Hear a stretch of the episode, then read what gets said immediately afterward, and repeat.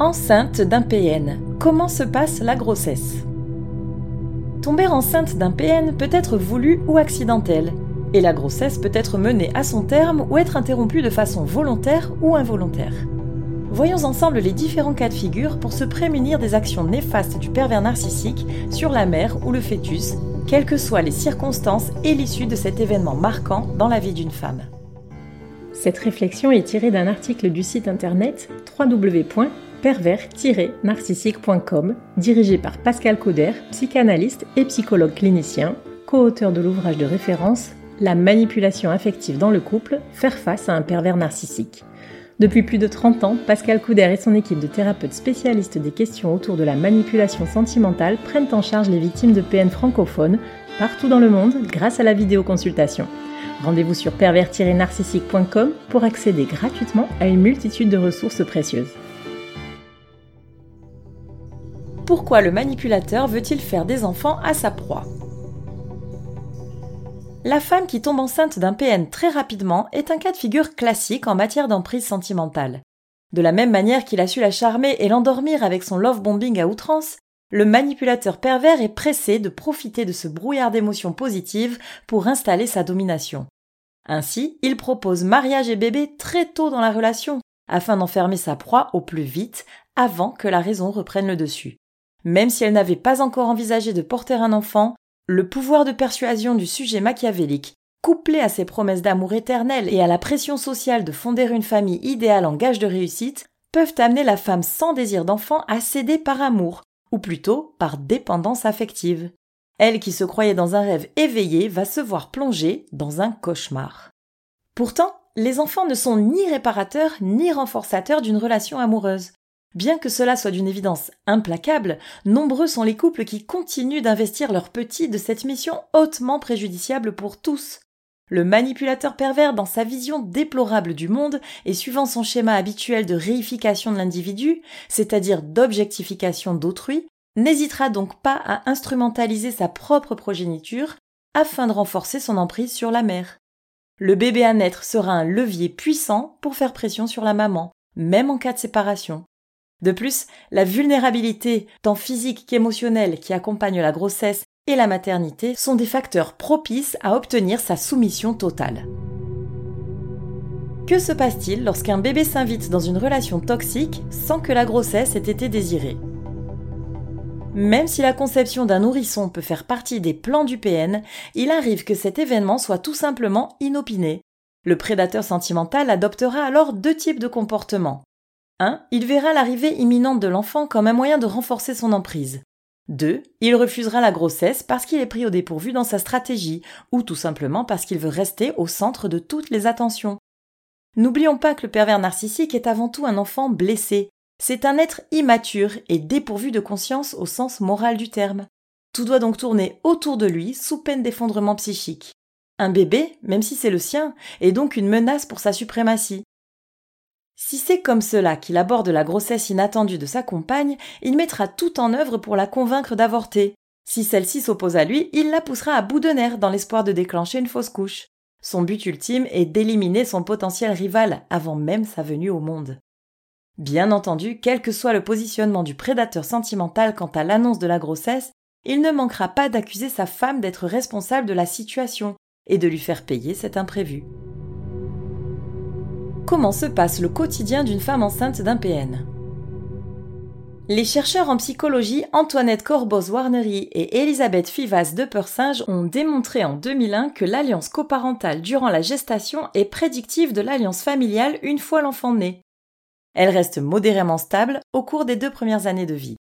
Inutile donc d'imaginer que le bourreau sentimental, s'il maltraite déjà sa conjointe, va se transformer en papa aimant et en mari prévenant à l'arrivée de sa progéniture. La façon dont il traite la future maman et l'attention qu'il accorde à la grossesse révèlent la place qu'il donnera au nourrisson à sa naissance et même jusqu'à ses 24 mois. Pas de doute, le fils ou la fille du PN grandira dans un contexte déplorable pour sa construction psychique. Si vous êtes enceinte d'un pervers narcissique, ne vous attendez donc pas à ce que subitement il soit aux petits oignons pour vous et votre ventre rond qui grossit. Bien au contraire, il profitera de votre fatigue physique et des tourbillons émotionnels renforcés par les afflux d'hormones diverses qui sont le lot de toutes les futures mamans. Il n'aura aucun scrupule à profiter de votre faiblesse pour vous terrasser un peu plus. Il vous trouvera tantôt fainéante, repoussante, caractérielle ou inconsciente. Soit vous en ferez trop, soit vous n'en ferez pas assez. Ne comptez pas sur son soutien moral ou sur son aide matérielle. Vous ferez malgré tout les courses et le ménage, vous porterez votre valise et vous irez travailler, car si vous ne le faites pas, vous serez une loque qui profite de la situation. Et comble de l'horreur, il profitera de la fin du délai légal d'avortement, lorsqu'aucun retour en arrière ne sera plus possible, pour vous faire part de ses doutes sur sa volonté d'être père. Vous serez, selon ses dires, celle qui lui a fait un enfant dans le dos. Vous l'aurez compris, vous vivrez cette grossesse dans une solitude permanente, tout en vous épuisant à vous protéger des attaques incessantes de votre conjoint PN. Sachez aussi que l'enfant représente un lien éternel à votre tortionnaire qui perdurera même en cas de séparation. Comment le PN gère-t-il l'interruption de grossesse? Que se passe-t-il lorsque la grossesse ne va pas à son terme? Comment le PN fait-il le deuil de son bébé? Comment se comporte-t-il avec celle qui n'a pas pu ou voulu enfanter avec lui? Une femme enceinte qui ne vivra finalement pas l'accouchement traverse une étape difficile et résolument marquante dans son histoire. Une fois de plus, ce n'est pas à cette occasion qu'il faut attendre de la compassion de la part d'un manipulateur machiavélique l'avortement. Que ce soit vous qui l'ayez décidé ou que le PN vous y ait contrainte, l'interruption volontaire de grossesse n'est jamais un moment anodin. L'avortement médicamenteux ou l'intervention chirurgicale nécessite plusieurs rendez-vous médicaux préalables, éventuellement la consultation d'un psy et des effets secondaires gênants et douloureux. Les saignements qui suivront l'opération seront conséquents, entraînant une grande fatigue, surtout s'ils ont été précédés de tergiversations mentales épuisantes. De plus, la chute d'hormones plongera la patiente dans un état de déprime qui pourrait dégénérer en dépression. En d'autres termes, c'est un passage à risque au cours duquel un soutien psychologique est primordial. Le PN sera-t-il capable de réconforter sa femme ou du moins de lui accorder une trêve? Voici l'exemple d'un cas rapporté par une patiente qui apportera la réponse. Son fiancé PN, estimant qu'elle ne méritait pas d'avoir un enfant de lui, l'avait menacé de mort si, pour reprendre ses propres expressions, elle n'arrachait pas d'elle-même ce truc de son ventre, sinon il s'en chargerait lui-même. Elle finit par se faire avorter à contre-cœur. Il ne se présente pas à l'hôpital le jour de l'intervention, et ne la recontacte que la semaine suivante. Elle est décidée à le quitter pour de bon. Il lui dit alors Tu sais, je l'aurais assumé ce bébé. C'est toi qui l'as tué. Mais si tu y tiens, on en fera un autre. Inutile de préciser les ravages que cela a causé en elle. Même dans le pire des scénarios que l'on se fait en matière de perversité, un profil aussi atteint dans sa psychopathie aura toujours une longueur d'avance dans la cruauté. La fausse couche est l'IMG ou interruption médicale de grossesse. Si un manipulateur parvient à forcer une femme à avorter contre son gré tout en la blâmant d'avoir tué son enfant, imaginez ce qu'il est capable de faire et dire en cas d'interruption médicale ou spontanée de la grossesse. Que l'enfant à naître ne soit pas viable et nécessite un avortement thérapeutique, ou qu'une fausse couche se déclenche pour des raisons inexpliquées, le PN tiendra automatiquement sa compagne pour responsable. D'ailleurs, il pourra même avoir joué un rôle dans cet incident de la procréation en faisant subir un stress immense à la femme enceinte. Dédaignant l'incommensurable chagrin de la maman ayant perdu son bébé dans des circonstances malheureuses, il mettra en avant sa propre souffrance pour la culpabiliser doublement. En plus d'être incapable de donner la vie à un enfant en bonne santé, elle aura anéanti les rêves de paternité de son partenaire de vie. Et il ose appeler ça de l'amour.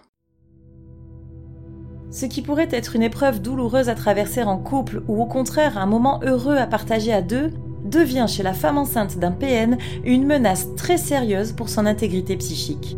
Si la grossesse a tendance à être protégée, voire sacralisée dans la plupart des sociétés, pour les profils manipulateurs machiavéliques, elle n'est qu'une chance inespérée d'accélérer la destruction de sa victime. Il est urgent que les femmes enceintes de PN se fassent accompagner par des thérapeutes spécialistes des relations d'emprise. Il en va de leur santé et de celle de leur bébé.